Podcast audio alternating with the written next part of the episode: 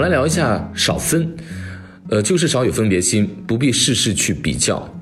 请大家相信我，如果你掌握了少分这个技巧，你就少了很多因为你没有别人美而来的嫉妒，没有别人有钱而来的失落，没有别人成绩而来的自卑，没有别人洒脱而来的一些抱怨。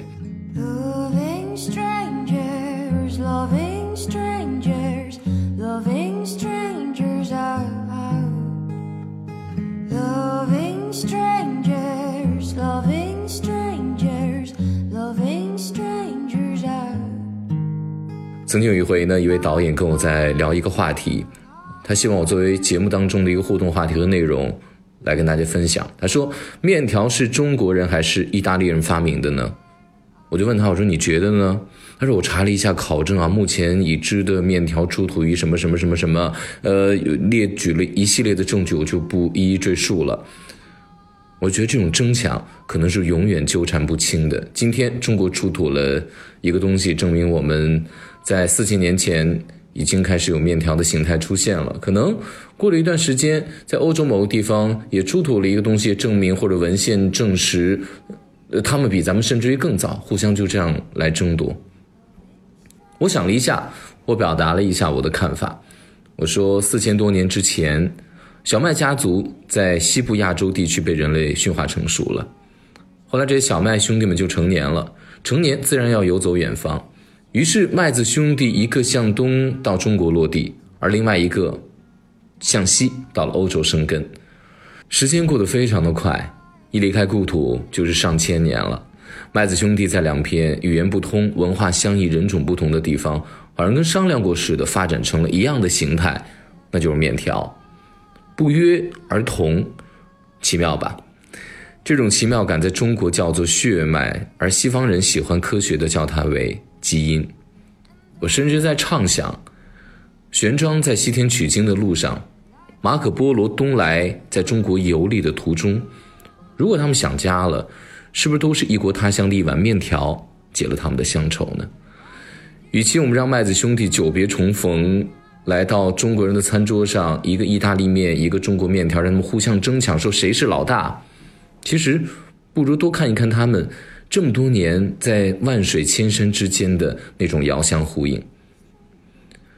所以，对于这样的问题呢，我觉得一直是不回避，同时呢，也是积极应对，但也不会去刻意的去做什么样的一个分别。少分，它是一个佛教的词语。前段时间，吕秋雨先生在他的这个文中国文化必修课程当中就提出了这个少分的概念。那如果真的要分别，当别人要跟你争抢，要跟你去分一个一二三来的时候，你如何平静的面对呢？同样也是关于。呃，中餐和意大利餐两个文明古国，在餐饮文化上面都是有自己博大精深的文化。那曾经有一个意大利的国厨来到北京，他期间就给中国的大师厨师提出了一个难题，他试图让中国大师来回答。那他就说：“我说，他说你们中国人挺特别的啊，你们吃饭的时候呢，所有人都吃一个盘子里面的菜。那我们意大利呢？”都是要分开吃饭的，分餐制，每人吃自己盘子里的。我们主要的原因是因为卫生嘛。那么中国人这么特别，他试图让中方厨师给他一个回答。我看中方的厨师都已经急到脑门要出汗了。